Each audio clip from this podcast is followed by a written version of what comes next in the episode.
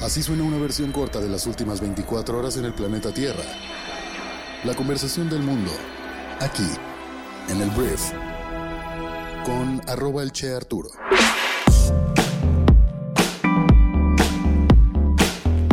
Muy buenos días, bienvenidas, bienvenidos a esto que es el brief para este jueves 25 de mayo. Yo soy Arturo Salazar, soy tu anfitrión y uno de los fundadores de Briefy y en este podcast vas a informarte con un resumen de esas noticias que debes conocer el día de hoy para ser una persona bien informada. Antes de comenzar quiero decirte que este podcast es traído a ti por nuestra nueva herramienta llamada Briefy GPT, que Briefy GPT es un consultor digital entrenado con inteligencia artificial para ayudarte, o su diseño o su propósito es ayudarte a tomar mejores decisiones estratégicas para tu empresa, disminuir el riesgo a la hora de tomar esas decisiones y superar los retos de tu negocio rápidamente. Entonces, si te interesa conocer más acerca de esta nueva herramienta y cómo puedes implementarla en tu negocio, por favor escríbenos a hola.briefy.com. Muchísimas gracias por estar aquí. Vamos a comenzar con esto, que es el brief. Arranquemos hablando de México y tenemos que hablar de Citibanamex, que es este banco emblemático en nuestro país que cuando lo compra Citigroup, pues bueno, forma parte de este portafolio, de este conglomerado financiero multinacional. Y lo que sucede es que durante estos últimos meses, desde que Citigroup había anunciado la venta del banco, pues había habido muchos postores, muchas personas que lo podían comprar, que si estaba Carlos Slim, que si estaba Germán Larrea, el dueño del Grupo México. Luego Carlos Slim se retira de la puja y al final Germán Larrea era como la persona que tenía mucho mayor interés e intenciones de comprarlo. Em, ayer Germán Larrea y su Grupo México terminan por decir, ¿sabes qué? No voy a comprar esto. Un hombre que ha estado en una polémica durante toda la semana debido a que el ejército, bueno, el gobierno federal expropió unas vías ferroviarias que su empresa tenía bajo concesión y pues de repente ya no las tenía.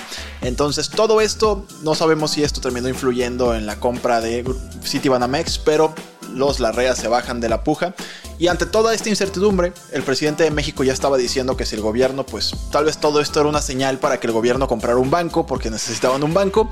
Y lo que dijo al final Citi, más allá de las razones, es que siempre no se vende, canceló la venta de su filial en México y lo que van a hacer es sacar su negocio a la venta a través de una oferta pública de venta.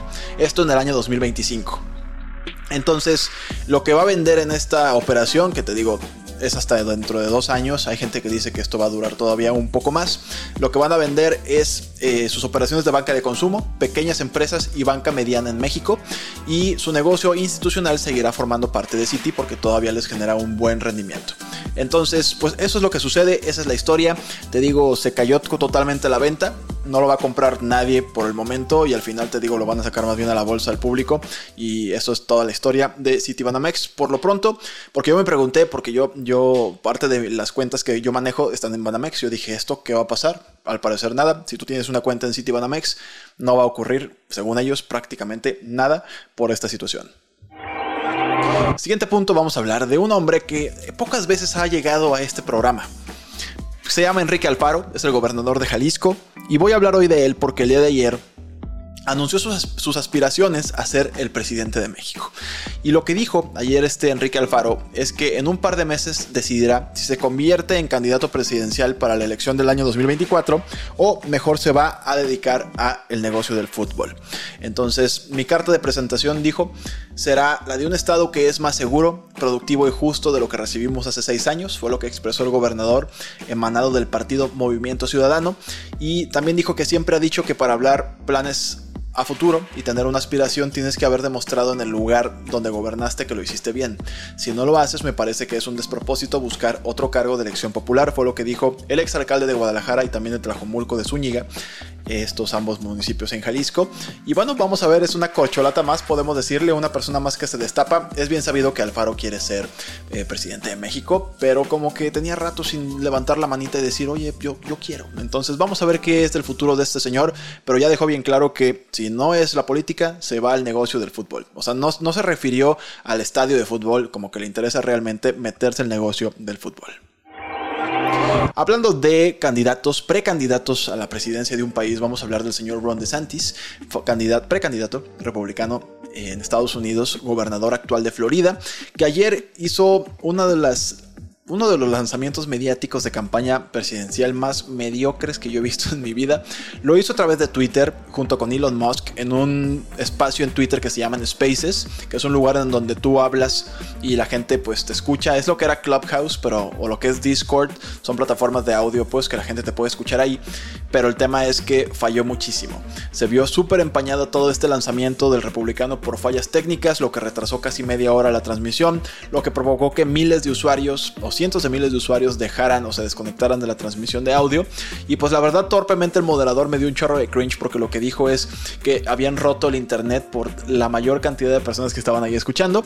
Y bueno, la torpeza de Twitter sobre el evento pues fue nada menos que vergonzosa para Elon Musk y también para Ron DeSantis. Pero bueno, ya con esto oficializa su lanzamiento de su campaña. Ayer también hubo un evento en la noche que también ahí con posibles votantes y, y donantes de su campaña electoral. Y oficialmente se hace, yo creo que este es el único hombre que le puede poner pues una competencia real a Donaldo, el expresidente más naranja del mundo, y vamos a ver a dónde nos lleva todo esto. Por lo pronto te digo, su lanzamiento mediático de campaña que se quiso ver bien acá, alternativo y cool al hacerlo en Twitter, pues no funcionó como le hubiera gustado a ninguno de ellos. Por cierto, se preguntaba la gente, Elon Musk entonces apoya abiertamente a Ron DeSantis. Lo que dijo Elon Musk en un tweet es que cualquier candidato o precandidato presidencial es bienvenido en Twitter a hacer lo mismo. Entonces no dijo que no, pero tampoco dijo que sí. Pero bueno, vamos a ver qué pasa a partir de aquí. Vamos a hablar de un ataque que casi, casi se logra ejecutar en Moscú, esto todo en Rusia, en el que un par de drones fueron directamente al Kremlin, que es donde habita el presidente Vladimir Putin y donde pues es básicamente como el Palacio Nacional de ese país, ¿no? Entonces, un par de drones fueron interceptados por fuerzas rusas, los explotaron antes de que llegaran y se supone que eran drones que tenían cargamento militar con el objetivo de atacar el Kremlin, ¿no? Entonces, cuando esto sucede, pues la gente se preguntaba, oye, pues ¿quién habrá sido? La respuesta tal vez un poco más lógica era que habían sido ucranianos, sin embargo, Volodymyr Zelensky, presidente de Ucrania, dijo que ellos no habían sido, Rusia dijo que ellos sí habían sido, y pues aquí empezó como algo de tensión, porque como que Rusia está a gusto invadiendo a Ucrania, pero no le parece en ningún momento que alguien más los invada a ellos. Entonces lo que sucedió ayer, o por qué viene todo esto a colación, es que funcionarios estadounidenses, que se me hizo chistoso porque esto pues en teoría son aliados ucranianos, dijeron que el ataque con aviones no tripulados contra el Kremlin este mes fue probablemente orquestado por una de las unidades militares o de inteligencia especiales de Ucrania. Llegaron a esta evaluación preliminar en parte a través de comunicaciones interceptadas en las que funcionarios ucranianos dijeron que creían que su país era responsable. Entonces todavía no es concluyente, falta todavía ver qué más sigue. Lo que se me hace curioso nada más es el hecho de que el mismo Estados Unidos sean los que avientan pues esta bomba al aire, ¿sabes? Que los aliados creen que fueron los ucranianos. No sé si es un plan con maña o qué onda, pero no suena algo que proteja o vele por los intereses de Ucrania en estos momentos. Ahora vamos a hablar de una leyenda de la música, una verdadera reina de, el rock and roll, que fue Tina Turner. De hecho, se le llamaba la reina del rock and roll, que ayer falleció en su mansión ubicada en Kuznach, esto cerca de Zurich, en Suiza. Y bueno, lo que dijo un comunicado de prensa es que con ella el mundo pierde una leyenda de la música y un modelo a seguir, fue lo que dijo su publicista. Y de acuerdo con Doherty, que es su publicista, se llama Bernard Doherty, Turner murió tras una larga enfermedad, no se dijo mucho más. La intérprete que se convirtió en ciudadana suiza hace una década tenía 83 años. Y bueno, te platico un poco de ella para que pues, sepas un poquito, te recomiendo mucho escucharla el día de hoy si nunca lo has escuchado. Tina fue una imparable cantante y actriz de teatro que se asoció con su esposo Ike Turner para una serie dinámica de exitosos discos y espectáculos en vivo en las décadas de 1960 y 1970. Y bueno, al final... Eh, te digo, un monstruo, un coloso de la música se va y deja la verdad un vacío. Tenía mucho tiempo obviamente sin estar en la escena, pero pues con todo ese éxito y trayectoria musical no queda más que lamentar su muerte. Entonces, de verdad hoy te recomiendo que escuches a Tina Turner para saber de qué se trata. Entiendo que yo no había nacido, mucha gente no había nacido, pero de verdad es un clásico del rock and roll. Vamos a hablar de una noticia que me gustó mucho, que voy a hablar de Haruki Murakami, que es un escritor este, que ganó el premio Princesa de Asturias de las Letras 2023. Y pues bueno, este es como el Nobel de la Literatura que se le resistía desde hace muchos años a pesar de ser un, pues, un gran habitual de las, de las nominaciones y todo el mundo quería que lo ganara. Por fin Haruki Murakami gana el premio nacional, perdón, el premio Princesa de Asturias de las Letras 2023.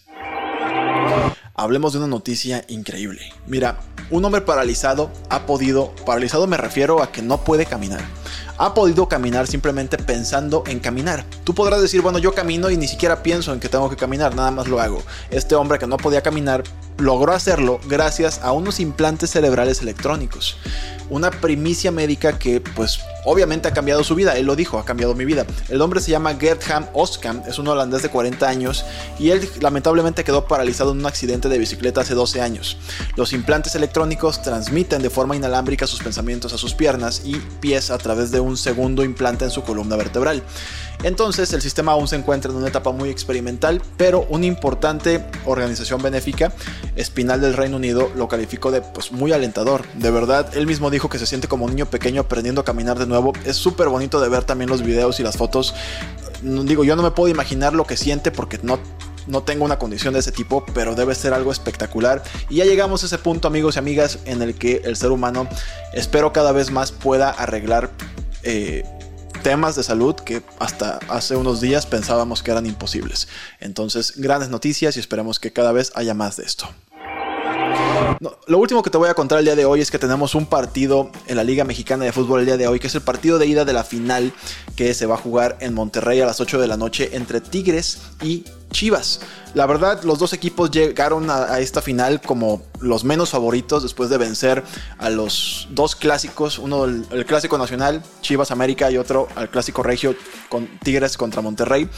Llegaron como los underdogs, como se les llama, y pues se viene una final que espero tenga mucho, mucho corazón, porque es, por lo menos las Chivas con eso ganaron contra el América.